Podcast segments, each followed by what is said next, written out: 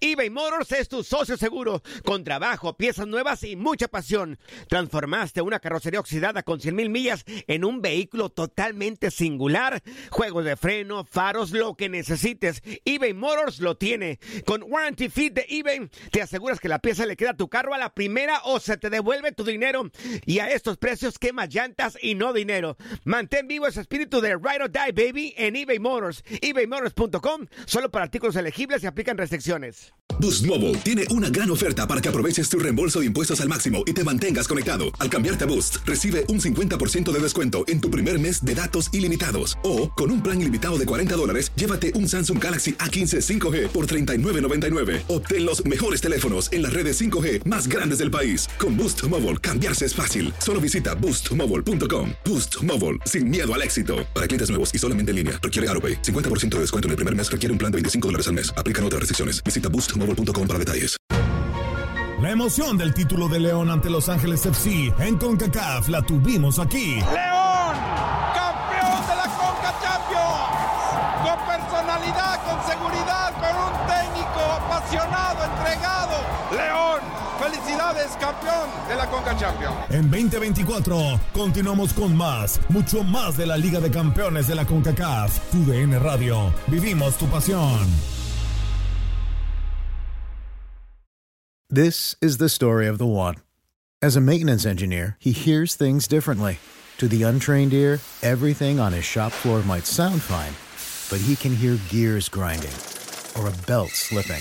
So he steps in to fix the problem at hand before it gets out of hand. And he knows Granger's got the right product he needs to get the job done, which is music to his ears. Call, clickgranger.com, or just stop by. Granger, for the ones who get it done. La pasión de los deportes y las notas más relevantes del día, aquí, en lo mejor de tu DN Radio Podcast.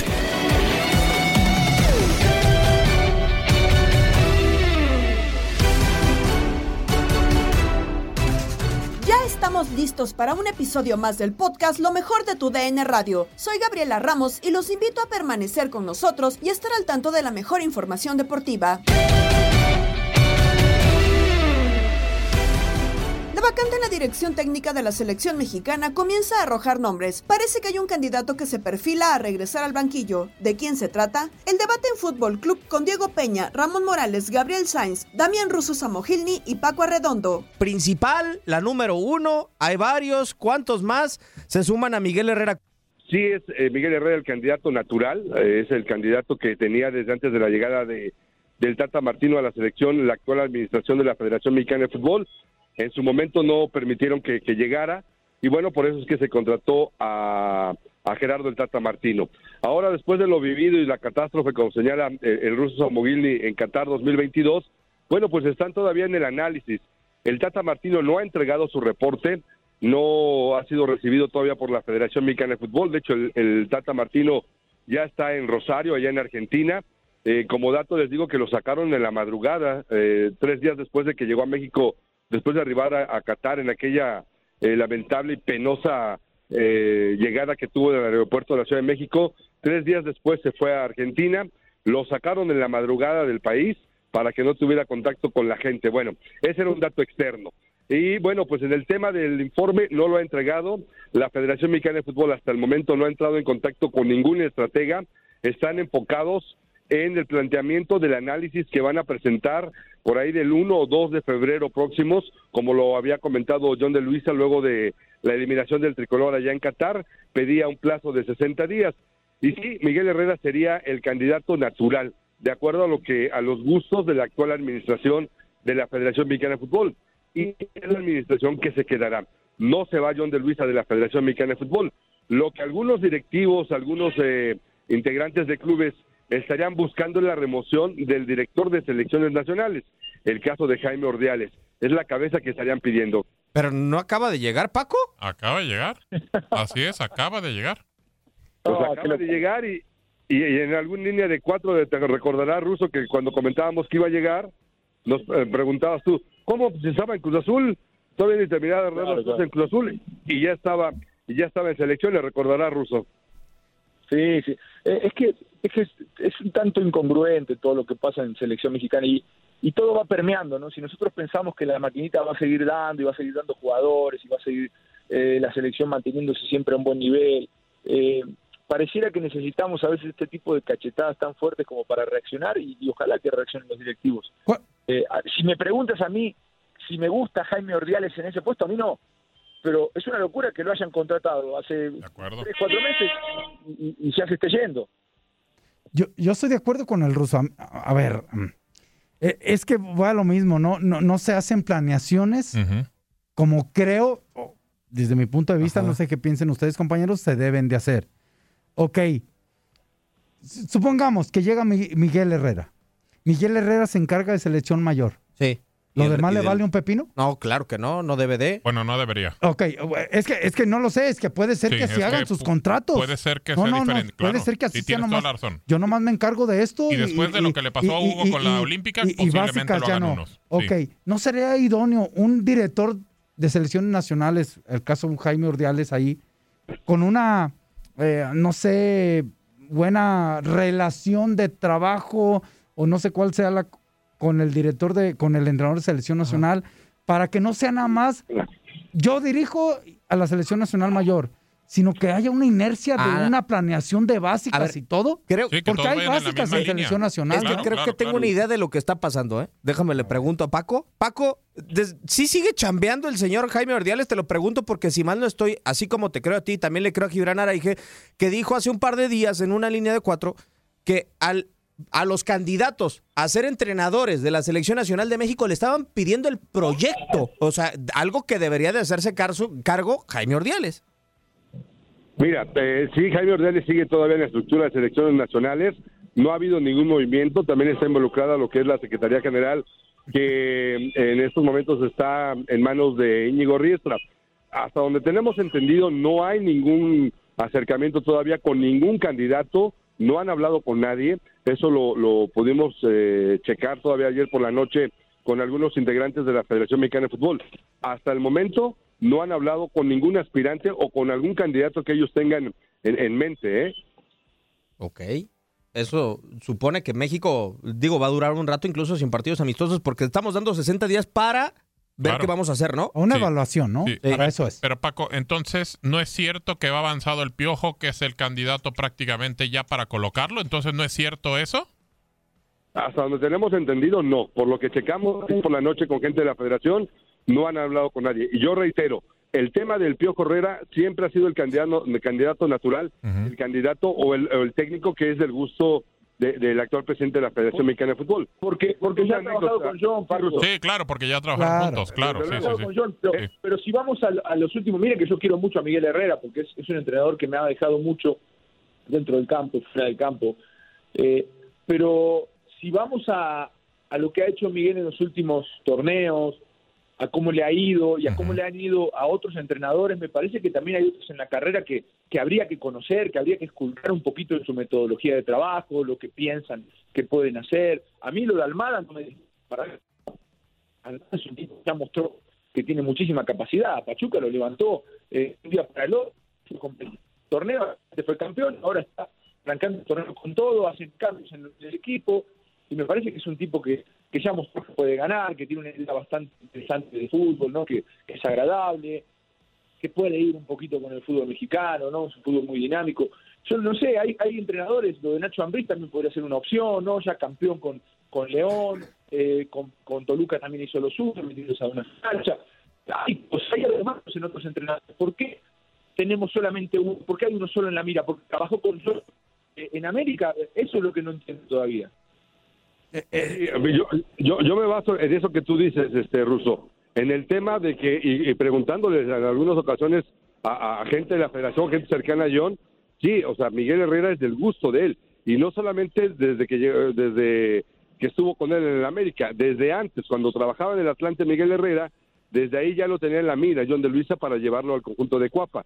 Así que bueno, después de lo que hicieron juntos, bueno, pues sigue todavía ahí estando. Y te, y, y te reitero, lo- eh, antes de la llegada de, de- de- del del Tata Martino a la selección, Miguel Herrera fue el nombre que puso sobre la mesa a John de Luisa, pero en ese momento Miguel estaba en el América y no le permitieron que lo sacara de Cuapa para llevarlo una vez más a la selección nacional.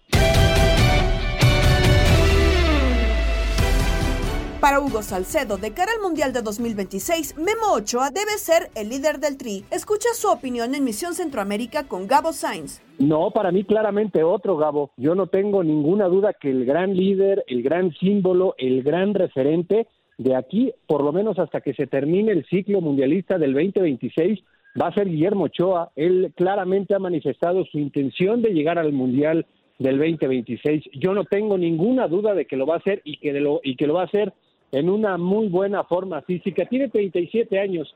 Para el siguiente mundial va a estar prácticamente sobre la edad que en este momento tiene, por ejemplo, Alfredo Talavera. Considerando el extraordinario cuidado personal que ha tenido durante toda su carrera Guillermo Ochoa, él va a ser el mundialista, va a completar su sexto mundial y además va a ser el líder más importante que para mí tendrá la selección, por lo menos de aquí esa justa.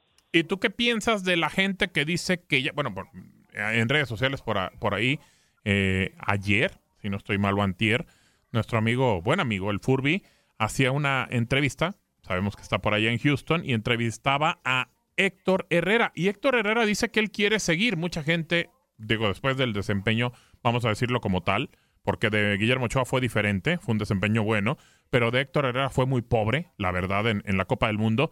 ¿Qué piensas de los que dicen que ya se tienen que ir los Herrera, que ya se tienen que ir los Guardado, que ya se tienen que ir incluso ponen a Memo Ochoa? ¿Qué piensas de eso? Mira, yo creo que la valoración debería de ser diferente. En el caso, por ejemplo, de Andrés Guardado, pues sí me parece que su ciclo en selección se ha terminado, tal vez un partido de homenaje, lo cual pues sería además más que meritorio por tantos y tantos años que ha defendido de gran forma a la selección. En el caso, por ejemplo, de Herrera, que es más joven, yo pensaría que todavía tal vez tendría una posibilidad de estar en selección siempre y cuando eleve considerablemente su nivel y eso yo no sé si lo alcanzaría jugando en el fútbol de los Estados Unidos, con el mayor de los respetos. Para Ochoa la valoración es completamente diferente. Lo que ha hecho recientemente con la intención de jugar, de seguir compitiendo al más alto nivel, resignar económicamente lo que pudo haber sido un gran contrato en México, en alguna otra liga como la de los Estados Unidos, para ir con este contrato de seis meses al Salernitana con la posibilidad de que se le extienda dos más.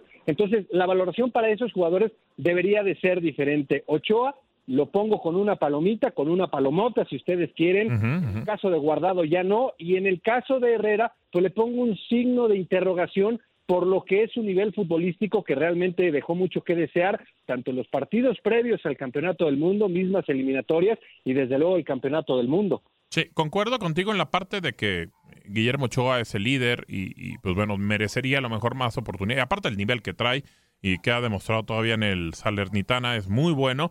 Eh, a lo que voy también, eh, y digo, faltan tres años y medio por ahí para la Copa del Mundo. Eh, habrá que esperar si algún portero, otro, que parece complicado, que alcance un nivel cercano al de Memo, o algún otro arquero y que levante la mano y diga aquí estoy. Si no, concuerdo contigo, eh, Hugo. Creo que si Memo sigue pensando en selección y quiere seguir y por qué no jugar una sexta Copa del Mundo, pues bueno, creo que sí tendría que ser eh, Francisco Guillermo Ochoa. Pero a ver, e, en el tema de selección, ¿y quién te gustaría para técnico? Porque pues parece, y mucha gente así lo ve, que hay una campaña para que ya sea el Piojo Herrera. ¿Te gustaría el Piojo o algún otro técnico? que me gustaría escucharte, amigo.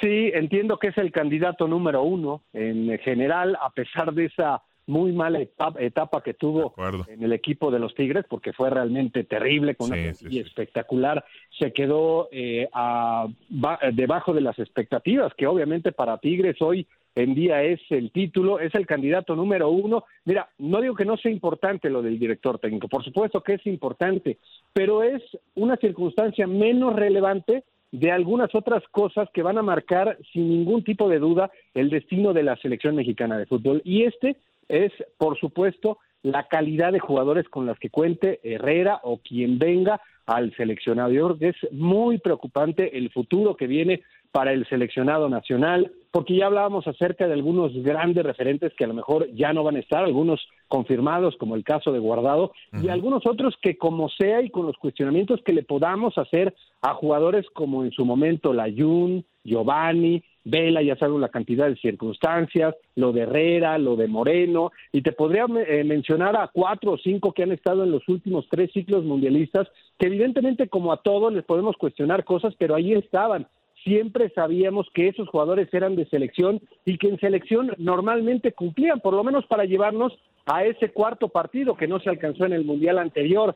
Ahora el panorama es completamente diferente y muy preocupante, porque díganme ustedes de los jugadores que participaron en los Juegos Olímpicos, que es la generación inmediata, ¿quién ya en este momento está como para tomar esa estafeta de jugador figura, de jugador insignia en el seleccionado? Podríamos hablar tal vez de Alexis Vega, yo esperaba mucho más en el Mundial, mucho más de Alexis Vega, pero él por lo menos sí ya está como una figura, como un jugador habitual titular y muy importante del conjunto de Guadalajara. Pero después, revisen a los jugadores de esa selección y para mí es muy preocupante. Y si nos vamos a la generación posterior, que es la que fracasó en la intención de conseguir el pase a los Juegos Olímpicos de Francia y también evidentemente lo que va a ser el Campeonato del Mundo en categoría sub-20, de esos jugadores pues ni siquiera los podríamos voltear a ver y ya son elementos que para el siguiente Mundial estarían rondando los 23 años, entonces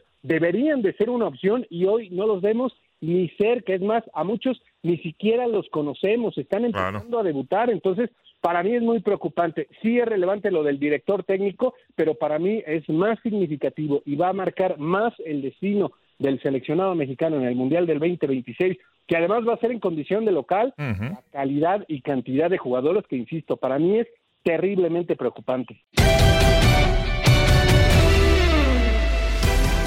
En la jornada 1 de la Liga MX, Pachuca golea 5-1 a Puebla y así lo escuchaste en tu DN Radio. El último partido de la fecha 1 y una contundente victoria de 5 goles contra uno Ramón. El campeón inicia con el pie derecho. Inicia con el pie derecho jugando de buena manera rápidamente en la primera mitad. eh, salió intenso, con buen fútbol, con jugadores que todavía están en buen momento a pesar de ese receso de pre- descanso de pretemporada. Eh, así lo ha demostrado el equipo de Pachuca con esa claridad en su juego. Mete uno, mete dos, se va al descanso, le baja un poquito. Puebla parece que quiere reaccionar, se encuentra con un gol, se pone 2 a 1, pero llega la segunda mitad y desde el 62 al 72, o sea, en 10 minutos, Puebla mete tres goles más para ganar 5 por 1 este partido contundente del equipo del Pachuca.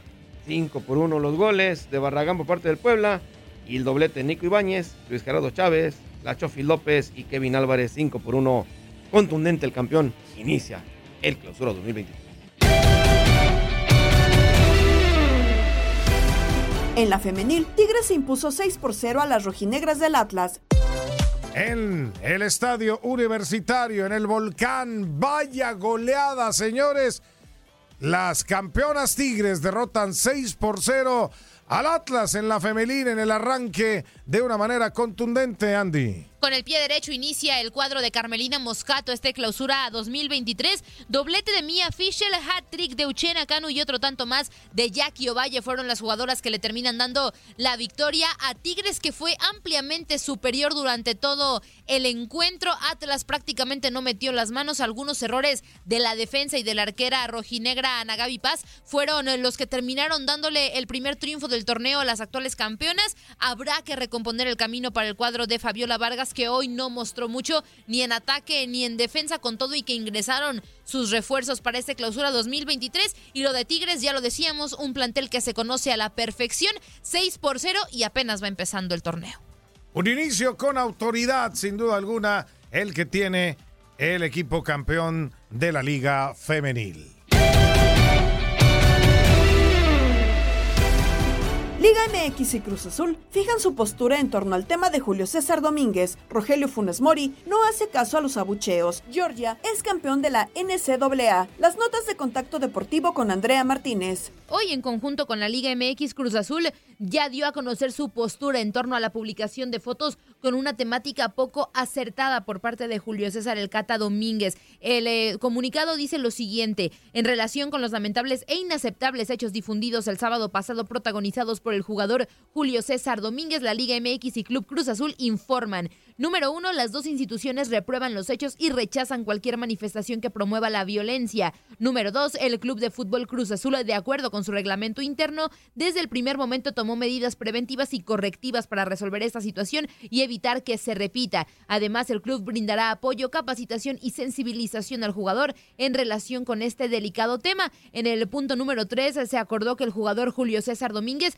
dará hoy un mensaje a la opinión pública para fijar su postura y versión de los hechos. Liga MX y el Club Cruz Azul reiteran su rechazo a todo comportamiento que falte a la ética profesional y a la manifestación de cualquier acto que incite a la violencia. Hoy a las 9 de la noche, tiempo del este, habrá un duelo amistoso. River Plate se estará enfrentando a Rayados de Monterrey en Austin, Texas. Y Rogelio Funes Mori habló previo a este encuentro sobre los abucheos que recibió por parte de la afición regiomontana en el partido ante Chivas del fin de semana pasado. Mencionó que no le preocupan. No, sinceramente no escuché nada. Obviamente entiendo el descontento de la gente. Nosotros estamos para para hacer las cosas bien. Eh, y si hubo baucheo, la verdad que se me hace un poco injusto porque es el primer partido. Eh, eh, no es ni la primera ni la última vez que me va a pasar. Creo que todos podemos fallar, es parte del juego y lo más importante es seguir levantando y, seguir creciendo, ¿no? como siempre lo he hecho en mi carrera. No va a ser ni la primera vez ni la última, así que en todos lados me han abuchado, así que lo importante es, como te digo, es seguir levantándose. Entendemos el disconforme de la gente. Creo que obviamente ellos van a ver a su equipo, que quiera que gane. Y nosotros, eh, como te digo, lo que se vio reflejado en el partido, eh, fuimos a buscar un partido donde podríamos haber ganado 3 a 0, no se pudo porque el balón no quiso entrar, pero eh, en líneas generales creo que hicimos un gran partido, obviamente trabajar en la definición, que eso lo, vamos, lo estamos haciendo y estamos contentos, creo que falta mucho y y queremos seguir creciendo. Seguimos con más información en Contacto Deportivo. Es momento de hablar de los emparrillados porque Damar Hamlin dejó ya el hospital y viaja a Buffalo. Además, Georgia aplastó a TCU con más de 60 puntos y son los bicampeones del fútbol americano colegial. Tate Gómez Luna nos cuenta más al respecto. Tate, ¿cómo estás? Un placer saludarte. Pues eh, sigue la parte más emocionante de la NFL y muy buenas noticias. Andrea, amigos de Contacto Deportivo, gusto saludarlos para hablar un poco del fútbol americano. Uno de los temas que ha tenido en jaque desde la semana anterior es el tema de Damar Hamlin, que afortunadamente ya fue dado de alta del centro médico de la Universidad de Cincinnati la mañana del lunes y ya ha sido trasladado en avión a su residencia en donde va a continuar con su recuperación. Recordar, el jugador de los Bills sufrió un paro cardíaco el pasado lunes durante un partido con los Bengals. Regresó a su casa después de casi una semana semana. Ya también el equipo de la NFL ha puesto en sus redes sociales que están emocionados y orgullosos de compartir que Damar Hamlin fue dado de alta del hospital de la Universidad de, de Cincinnati y regresó a la ciudad de Buffalo. Esto escribió el equipo de la NFL y por su parte también noticias de Damar Hamlin que se manifestó en Twitter. Me dirijo a mi casa en Buffalo, hoy con mucho amor en mi corazón. Ver el mundo unirse a mi alrededor el domingo fue realmente una sensación increíble. El mismo amor que todos ustedes me han mostrado es el mismo amor que planeo devolver al mundo y más, más grande que el fútbol, aseguró el jugador en un tuit este mismo lunes una noticia espectacular, la recuperación de Damar Hamlin, que esperemos en un futuro pueda evitar eh, que vuelva a suceder y que pueda regresar sin duda alguna con el equipo de Buffalo que van a disputar el duelo de los playoffs el próximo fin de semana contra los Delfines de Miami. Y en información del colegial, Andrea, que es muy interesante, el día de ayer se llevó a cabo la final de la NCAA en donde la Cenicienta, por así decirlo, TCU, que había dejado en el camino a Michigan, dirigido por Jim Harbaugh, pues le estaba, se estaba midiendo con Georgia, los Bulldogs que habían sido campeones en la edición del 2021, eh, derrotando a Crimson Tide, a Alabama de Nick Saban. Eh, todos pensaban que iban a, iba a ser un eh, enfrentamiento en donde sí, Georgia era infinitamente favorito, pero TCU en los últimos cinco partidos no fue favorito y se pudo llevar la victoria. No pasó nada, no hubo regreso milagroso, Andrea, amigos, porque Georgia los vapuleó 65 a 7. Reafirmaron el dominio de esta forma los Bulldogs después de esta vapuleada en el SoFi Stadium de Los Ángeles. Eh, la situación por parte de los Bulldogs, interesante que tienen al, coreback que va a estar obviamente en la, en la final por el Heisman, Stetson Bennett, que, sumó pues en su legado un título más y lideró a los Bulldogs en eh, títulos nacionales consecutivos. Por primera vez que esto pasa, Andrea, amigos, desde el 2011 2012. Bennett se responsabilizó de seis touchdowns totales en la victoria, cuatro por tierra y también dos por aire. Solamente desde el medio tiempo ya lo tenía ganado los eh, Bulldogs 38 a 7, la racha más larga desde el 2002 cuando, cuando Miami aventajaba a Nebraska por 34 a 0. Para muchos podría ser el nuevo legado en la NCAA los Bulldogs de Georgia, pero todavía le falta camino por recorrer para alcanzar a Alabama. La información, André, amigos del fútbol americano profesional. Estás escuchando el podcast de lo mejor de tu DN Radio, con toda la información del mundo de los deportes. No te vayas, ya regresamos. Tu DN Radio, también en podcast. Vivimos tu pasión.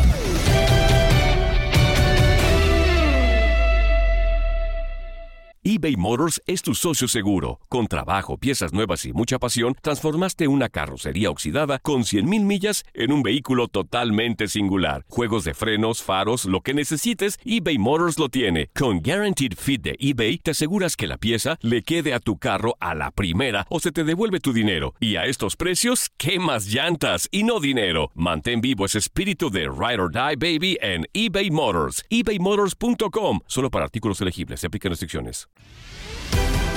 Escuchas el podcast Lo mejor de tu DN Radio a través de la app Euforia. Los radioescuchas tuvieron su momento de terapia en Inutilandia y hablaron del tema de Cata Domínguez con Toño Murillo y Zuli Ledesma. Ay, que ya no nos contestan. Pues cállese los hijos. No se llorón, hombre. Si no le contestan en un programa, Ahorita le les podemos contestan en contestar. otro. Ahorita les ya, contesta hombre. Antonio, sí, cómo no. Buenos días, ¿con quién hablamos? hubo? Bueno. Hey. Hey, hey, hey. ¿Qué haces? ¿Qué haciendo? Esperando que llamar, esperando que llamaras, güey. Aquí reempujándotela para que no se atasque. ¿Qué onda, carnal? Aquí nomás oyendo las... Las tarugadas del Zuli, ¿da? No, pues de los dos, para que no se agüiten. Eso, eso. ¿Qué onda, carnal? ¿Cómo te llamas? El Trepas, el 13. Ah, ¿qué no mi 13? Sí, ya no me conoce. Es que te, te la escuchabas, te escuchabas más decente, te escuchabas más decente hoy, güey. Pues soy decente y de centavos, pues, había... De, cento- de centones, seguramente. ¿Dabas o qué? ¿Qué onda, ¿Qué onda? ¿Qué onda?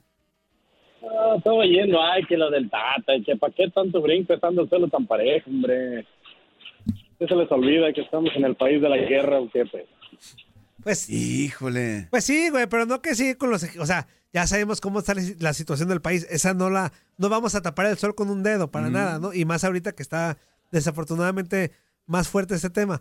Pero pues también ayúdanos tantito, güey, ¿no? O sea, si, si el tema está fuerte en el país, pues, pues, échate, échanos la mano, güey. Vete a Mazamitla, vete a Mazamitla, güey, para que veas cómo corre el agua. Vete No, pues, este, ¿por qué crees que no vamos para allá, güey? Estamos cerquita, ¿por qué crees que no vamos para allá? Luis Quiñones es el que iba a Mazamitla, eh, de repente. ¿Por qué crees que hasta Luis Quiñones dejó de ir para allá, güey? Pues sí, pero un día le invitaron un chocolate con ver galletas y ya no quiso. Es que no le gustan las galletas, güey. no. Entonces le, le cambió los vergancitos, ¿eso sí le gustaron o qué? Este güey ya no sé ni sus gustos, güey. no, pues es que le hacen mucho de emoción. Y allá sobre el sobre el potrero del Estadio Jalisco, pues ¿qué tiene? Yo jugaba entre las piedras y así metí unos golazos. ¿Cuál es el problema? Y no era profesional, ¿eh? Mira, mira, nada más. Mira, lo que pasa es que si de repente como espectadores exigimos que haya buenos partidos, pues obviamente que las condiciones tienen que darse para que pues este espectáculo o este buen juego se dé, ¿no? A la hora de los encuentros, sobre todo en una cancha como el Estadio Jalisco. Eh, pues sí, mi Zuli, pero tú sabes que después de que salieron las chivas de allí, les valió todo, ya, ya lo han descuidado mucho, ¿no? Como dicen, pues que no pertenece a ningún equipo. Si perteneciera a algún equipo, yo pienso que estaría en, bueno, en buenas condiciones, como cuando estaba... A ver, pero no- tampoco no es que tampoco no es que tenga antecedentes Ajá. en el Estadio Jalisco ni ya de la mano de la Atlas y de la UDG. Y de que no pertenezca a un, a un equipo en A específico. ver, pero este es el primer antecedente que tiene como tal donde la cancha est- está en malas condiciones. O sea, anteriormente, así, así de este tipo, no, Zuli. Así que estuviera como para que se cancelara un partido o se Ah, pospusiera, es no. cierto, es O sea, cierto. eh, y te, te repito, hace Ajá. tres años, casi cuatro, y hubo otro concierto de igual, de igual importancia y no hubo ese, no tuvo ese final Esa- en la esa cancha. repercusión esa repercusión en la cancha. teniendo, Entonces, ¿no? este, tampoco es que cada rato el, el Atlas esté este, reprogramando partidos por su cancha. O sea, también no te manches, 13, cállate los hocico.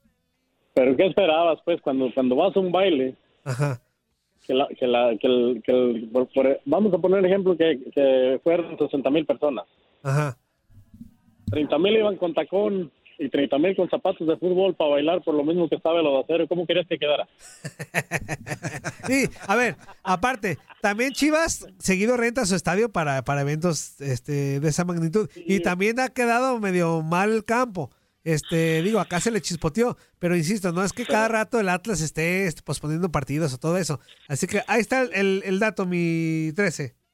Y luego se llevan puros, ah, puros de dos patas zurdas, igual que tunas en el nopal, pues este, imagínate. Cállate los hocico ya con eso, ya te vas a la. Ah, dame, ca- ca- pata, a la- por- ya sabes dónde, güey.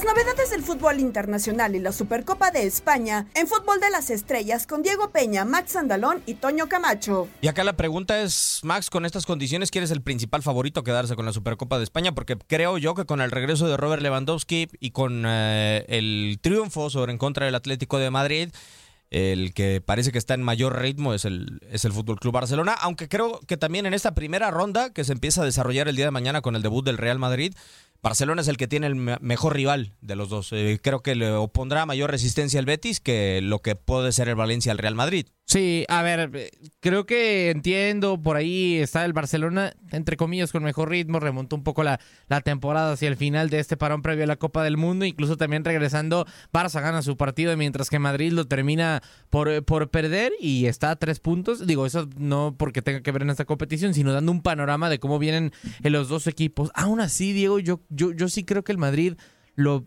termino por ver como favorito. Quizás salvo el tema de que el Valencia es más fácil o más difícil, perdón, que, que sorprenda conforme el Real Betis. Insisto, yo termino por ver eh, eh, mejor al conjunto del Real Madrid. Eh, lo he visto con más capacidad para cerrar partidos importantes, para eh, muchas veces, aunque no es el que mejor está jugando, saca los partidos. Obviamente, mucha parte de eso es también obviamente de Thibaut Courtois. Lo vimos en la final de la Champions League que termina salvándole el, el, pues partido al Madrid en muchas ocasiones.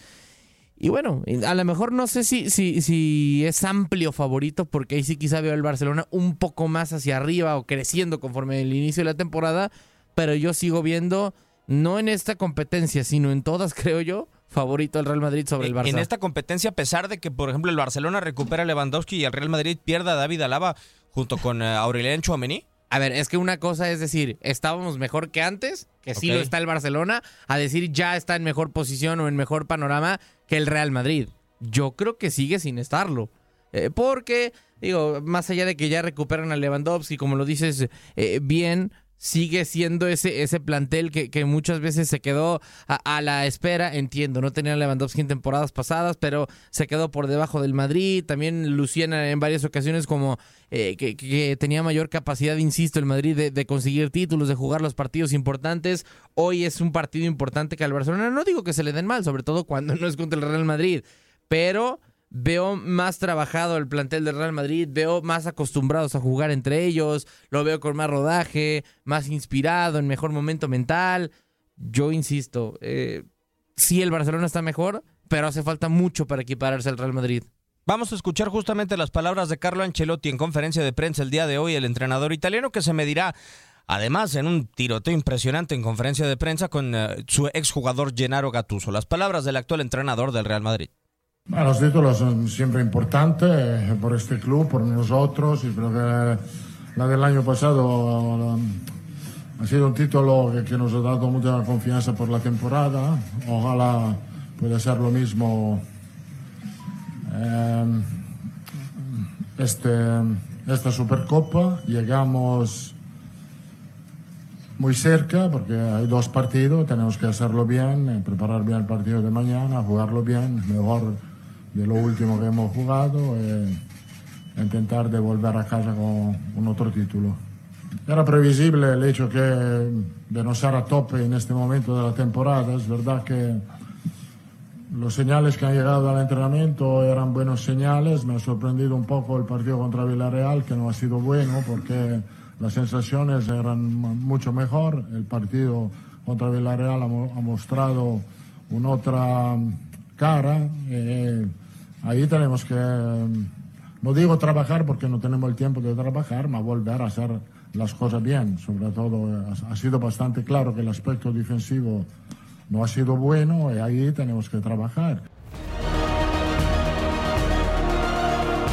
Parte del vestidor y también conocedor de la Liga de España, Toño Camacho, con el eh, gusto de saludarte. Eh, compartes con Max, el Real Madrid es el principal favorito, sobre todo porque la primera aduana es en donde más sencillo lo tiene. ¿Cómo andas? ¿Qué pasa, Diego? Qué gusto saludarlos aquí en el, en el vestidor, aquí también con Fútbol de las Estrellas. Eh, sí, estoy de acuerdo con Max, pero también me queda claro que, que de alguna manera u otra también el Real Madrid viene un poco a la baja.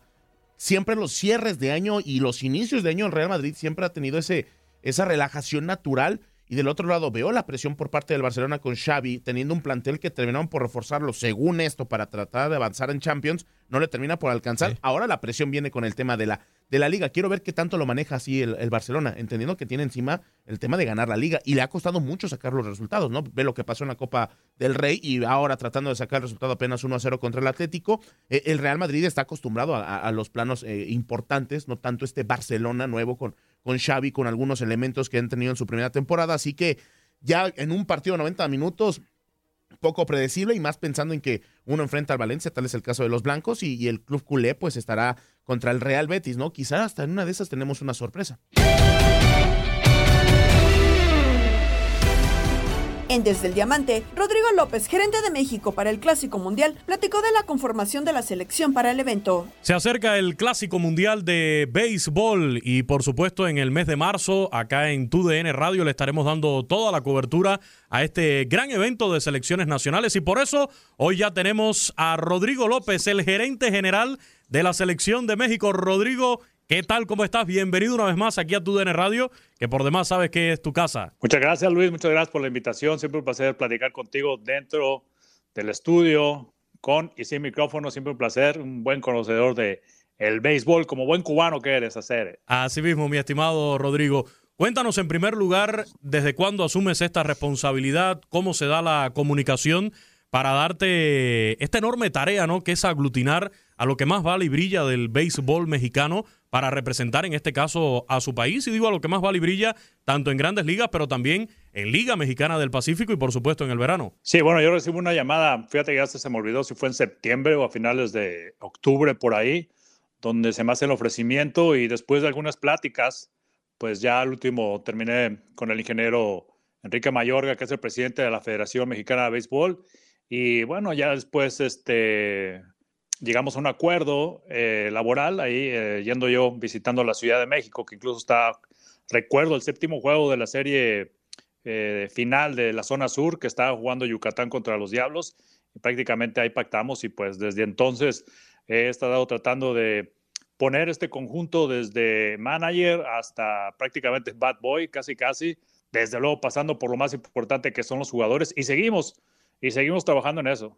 Vamos a ir desglosando todos, todos estos temas, Rodrigo, pero te quiero hacer una pregunta, a ver si recuerdas, ¿cuál fue el primer eh, pelotero que llamaste? En el primero en, en el cual pensaste a la hora de hacer este equipo de México para el Clásico Mundial de Béisbol o hasta el momento lo que es la preselección ¿no? que se ha otorgado al, al comité organizador. Bueno, el primer jugador que, que hablé, bueno, el que me vino primero a la mente fue Julio Urias. Claro. Definitivamente. Y, y, curiosamente, fíjate, antes de eso, antes de que yo siquiera tuviera en mente ser el gerente del equipo, había tenido una plática, como tú sabes, yo laboro con los Diamondbacks en la radio y bueno, algunas de las pláticas a veces que puedo tener con jugadores mexicanos es en el terreno de juego y los Dodgers que vienen a visitar mucho a los Diamondbacks durante temporada. Tuve una plática con él, eh, curiosamente de, clásico, y nos extendimos. Así que cuando me hacen la presentación, pues el que se me viene primero a la mente es Julio Urias y ya posteriormente otros jugadores como Urquidi, también este Randy Rosarena, paisano tuyo, nacionalizado mexicano, también fue con una de las personas que, que, recuerdo haber platicado al inicio de este proyecto. Oye, las llamadas, ¿cómo se fueron dando, Rodrigo? ¿Y cuál ha sido la respuesta de los peloteros mexicanos? Sobre todo el interés, ¿no? Sobre estas estrellas que ha sido mencionado de, de, los que están en grandes ligas, de los mexicanos, que afortunadamente hoy son varios que están teniendo protagonismo dentro de Major League Baseball. Sí, pues como todo, creo que cuando, eh, cuando inicias un proyecto, pues yo creo que te gana la emoción. Desde luego yo no tenía la experiencia en este tipo de, de cargos, digámoslo de esa manera. Entonces, pues mi emoción fue tratar de empezar a conseguir los teléfonos de todos los jugadores. Tenía los teléfonos de algunos jugadores que están en grandes ligas, desde luego los que eh, por obvias razones iban a estar considerados en el roster principal, a lo cual me dice, no, espérate, no, no puedes hablar todavía con los jugadores. Hay algunas reglas que seguir, hay este, algunos jugadores con los que puedes hablar y esos creo que, si no mal recuerdo, pues fueron tanto Alex Verdugo como Randy Arozarena, Giovanni Gallegos, desde luego Julio Urias, que esos en su momento, ahí por el mes de septiembre o eh, noviembre más o menos, ya se dio a conocer que habían levantado la mano, entonces fue que empecé a hablar con ellos, pero ya había hablado con otros jugadores también y la verdad que la voluntad que tienen ellos para participar pues es grande, ¿no? Para representar a su país y yo creo que eso todavía me, me, me alentó más a seguir trabajando en este proyecto con muchas ganas porque yo creo que es un año interesante para el béisbol mexicano porque como bien lo mencionas, hay muchos, eh, hay muchos mexicanos ahorita en grandes ligas, creo que una de las máximas cantidades que hemos tenido en una temporada y bueno, pues afortunadamente me está tocando vivir este momento. Detalles de la NBA en el vestidor con Tate Gómez Luna y Toño Camacho. Los Bulls, ¿quién los conoce? Pues Michael Jordan. Jason Tatum, 32 puntos, 8 rebotes, 7 asistencias. Este Jason Tatum va a ser una estrella, pero bárbara en el básquetbol de la NBA. Zach Lavin, eh, por parte de los Bulls, se fue con 27 puntos, 7 rebotes, 6 asistencias, tratando de meterse los Bulls en esos 6 primeros del este para evitar el play-in a final de la temporada regular. Y los Celtics, pues son eh, uno de los más importantes en la conferencia del este con 29 triunfos. Esa sonrisa lo dice todo de tu parte. ¡Go Celtics! ¿Cómo se- ¿Tendrá esperanza o no? Bien, los Celtics. ¿De ganar? Por supuesto. Llegamos a la final pasada. Nos ganaron los Warriors, pero hoy los Warriors no existen. Go, Warriors! Boo. A ver, hay llamada, hay llamada. A ver, échale. Bueno, bueno, ¿quién nos marca? ¡Saludos!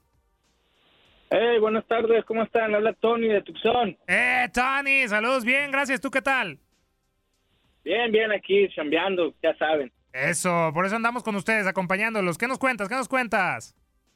Este, no, nada más ahorita escuché que dijeron que el Canelo era mejor que Julio César Chávez. Ahí está, bien, Eso no lo prendimos, Lo lo prendimos. Estate bien a encender A ver, y a ya ver, todo el mundo voltea a ver. A ver, tu, tu opinión, tu opinión, pues. Y no, no, vamos a que arda más. Estoy de acuerdo. Por... ¡Ande, pues! ¡Grande! Dentro y fuera del ring. Nada más con eso. Eh, Uno, eh, como el tema del Cata, que no vamos a hablar de eso, ¿ok? Ajá. Pero ha demostrado más profesionalismo dentro y fuera del ring y da mejores ejemplos que ciertas personas. Ok, Tony, a ver si, si entendí. Para ti, eh, para ti lo personal va mucho con lo deportivo, porque también nos podremos ir al tema de Maradona con Messi. Ah, es Entonces tema. Messi es mejor que Maradona por ser mejor en su vida personal. ¿Tony? Messi, eh, ahí estamos hablando de dos monstruos. Ahí Bueno, está bien. Pero, está pareja la cosa. pero entonces el Canelo sí mejor por eh, ser más profesional, pero los rivales son Tony no fue mejor Julio César Chávez. Pero es que hay que hacer una comparativa no nada más en lo deportivo, como, como les digo. O sea, un profesional tiene que ser profesional dentro y fuera del ring, de las canchas, donde sea, donde te vean. ¿Por qué? Porque Eres hay el niños ejemplo. Que, ah, yo quiero... Así es, ¿por qué? Porque hay niños que, ah, yo quiero ser como él, yo quiero ser como este, como acá. Entonces, ellos crecen viendo esa figura y nosotros no queremos que, ah, los niños digan, ah, ok, pues yo quiero ser como él, él hacía esto, está bien hacer esto, o está mal hacer esto. ¿Sí, sí me explico? Sí, sí, sí. Sí, de acuerdo. Es por eso que yo veo como mejor al Canelo. Por- cualquier ser humano se equivoca, pero pues eh, uno es adulto, uno toma sus propias decisiones. O sea, ya no es un niño para que le digan que está bien, que está mal. Totalmente. Sí, estoy contigo, Tony. Yo creo que va de la mano eh, cómo te comportas a tu carrera profesional, ¿no? Y todos conocemos el tema de Julio César Chávez, que en el tema profesional no está a discusión, ¿no? También mejor de, no solamente boxeador mexicano, sino también mejor deportista mexicano, creo que está en la conversación de todos los tiempos. Pero está interesante, Tony. Me- nunca me hubiera imaginado Que, lo, que- que estoy que- de acuerdo. Al poner esta situación, que iba a llamar a alguien a decir que también le parece que el Canelo es mejor que Julio César Chávez. Tony, gracias, fuerte abrazo y te esperamos en eh, futuras ediciones del Vestidor, ¿vale? Aquí vamos a andar, buen día. Listo, Buen Tony, día, igual. gracias. Ay, grande, Tony, grande, Tony. Tenemos otra llamadita, Toñao, a ver, contéstela. A ver, vámonos. Siguiente llamada antes de irnos. Bueno, bueno. Carlos de Miami. ¿Qué pasó, Carlos? ¿Cómo está la cosa, muchachote? ¡Feliz año nuevo! Igualmente, igualmente, Carlos, gracias. ¿Qué nos cuentas? Oye, para mí, vaya, en lo personal, y no tiene nada que ver en su vida privada, para mí, Julio César Chávez. Así, Así de conciso, punto. ¿Por qué? ¿Por qué por encima de Canelo? A ver. No, ma- eh, ponte a pensar nada más los peleadores con que, con que ha peleado Julio César Bueno, eso sí, Chávez. eso sí. Ha contigo. muerto nada más. Estoy Muerto contigo. puesto. Estoy contigo, Carlos. Estoy contigo. Entonces, así, entonces, Julio César Chávez mejor que Canelo, ¿va? Ahí, por si, eso es como comparar Messi y Maradona. Yo le digo a la gente, a- antes una pelota era bordada en cuero, que eso pesaba, vaya, una tonelada cuando usted le ponía en la cabeza. Hoy en día no. Y son tiempos diferentes. Sí, claro, tiempos diferentes. eh, futbolistas y deportistas y por Pelotas, eh, por eso todo. O sea, antes el fútbol italiano, le digo a la gente, era, era- nadie miraba el fútbol español más que el italiano. Ya cambiaron las cosas. Y ya cambiaron las cosas, ¿no? También evolucionó el fútbol. Claro. Pero bueno. El fútbol, todo. Hoy en día una pelota esa no pesa ni, ni, ni, ni una libra. Sí, y también con Chávez, ¿no? Podría jugar, que eran más eh, fuertes los rivales que los del Canelo. Exacto. Así mismo es. Perfecto. Carlos, gracias. Ya nos estamos despidiendo. Dile. Ok, bendiciones. Los sucesos en el deporte hace unos ayeres y los festejados del día en locura con Jorge Rubio y Andrea Martínez. Tal día como hoy.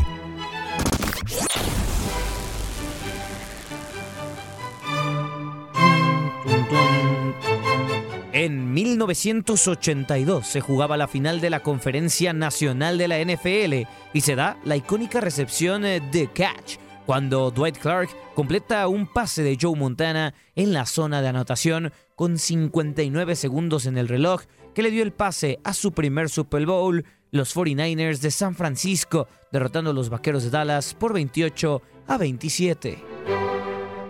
En el 2011, Lionel Messi gana su segundo balón de oro de forma consecutiva, superando en las votaciones a sus compañeros en el Barcelona, Andrés Iniesta y Xavi. Y en 1984, Karem Abdul-Jabbar se convertía en el primer jugador de la NBA en llegar a 34 mil puntos. Sigue siendo el líder anotador de la liga con 38.387 puntos. Y también en el 2016 fallecía víctima de cáncer hepático, el gran, el gran así con mayúsculas, en negritas y con todo, David Bowie, uno de los más grandes artistas. Por favor, Space Oddity, quiero escuchar Space Oddity. Ahí está. Gran artista que fallecía, lo decíamos, a los 16 años de, eh, en 2016, perdón, víctima del cáncer hepático, uno de los más grandes los artistas 16 de todos los también que tiempos. poca. Eh, Es que tú te tardaste poniendo la cancioncita y me distraje. El camaleón del rock, como se le conocía, ha vendido más de 180 millones de discos en todo el mundo. Vaya rolón Space Oddity. Ground control to Major Tom. Ground control to Major Tom. Pues ahí está, ahí está el buen eh, David eh, Bowie. Hoy celebramos al niño del pastel. ¡Feliz cumpleaños te deseamos porque en locura estamos!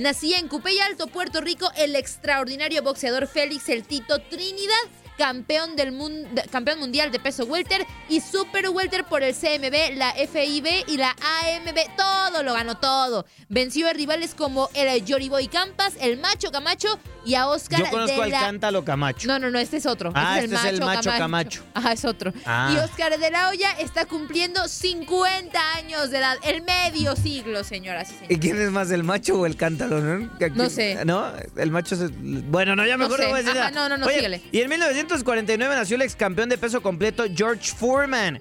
Dos veces campeón mundial y medallista de oro en los Juegos Olímpicos de México 68. Peleó durante 30 años como profesional y ahora tiene una marca de asadores de carne. Que se Venga, llama ¿eh? Cántalo. Buena, Cántalo, buena Gonzalo. meta, buena meta. En otro personaje que está cumpliendo años, 24 años, 24 Ah, añitos. Es casi un de mi edad, niñito, mi amigo Mason. Mount. Mason También conozco un Mason medio- que viene ahorita. Mediocampista. yo conozco un Mason que le hace. Ah, no, tremendo, no, pero, tremendo. pero este Mason es otro Mason, de 24 años, mediocampista de la selección inglesa y del Chelsea que nació en Portsmouth, Inglaterra. Hay un Mason Mount y hay un Mason Sainz. Entonces, para que no se, para que le hable usted todos los días en Misión Fútbol, ¿eh? Para que no, no se equivoque. Oye, y otro que cumple cumpleaños, Andy. ¿Quién? Vamos a poner a bailar aquí. ¿Cumple cumpleaños? ¿Cómo? Cumple cumpleaños. Ya nos vamos a poner acá a quitarnos la ropa. todos en la redacción. tú, tú, tú. todos. Ah, no, yo Todos paso. y todas. Yo canto. Y anexas, como diría Ah, el perro. anexas. Porque el Ok. 10 de enero de 1945 nació en la ciudad de Londres, Inglaterra. El gran Rod Stewart, uno de los cantantes más vendidos de todos los tiempos. Se cree que ha vendido más de 200 millones de discos. Es parte del Salón de la Fama del Rock and Roll. Además, caballero del Imperio Británico. Pero el corito, el corito es lo bueno de esa canción. ¿Sí te sabes el TikTok? No me acuerdo cuál es. ¿Cómo que? ¿Cómo? Ah, no, pues yo tampoco. Ah, ¿ves? I'm sexy? Ahí va.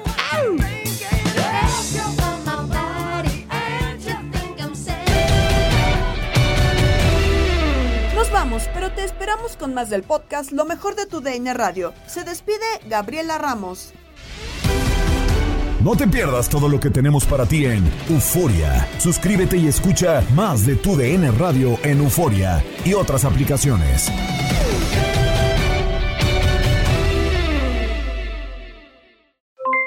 Aloha mamá, ¿dónde andas?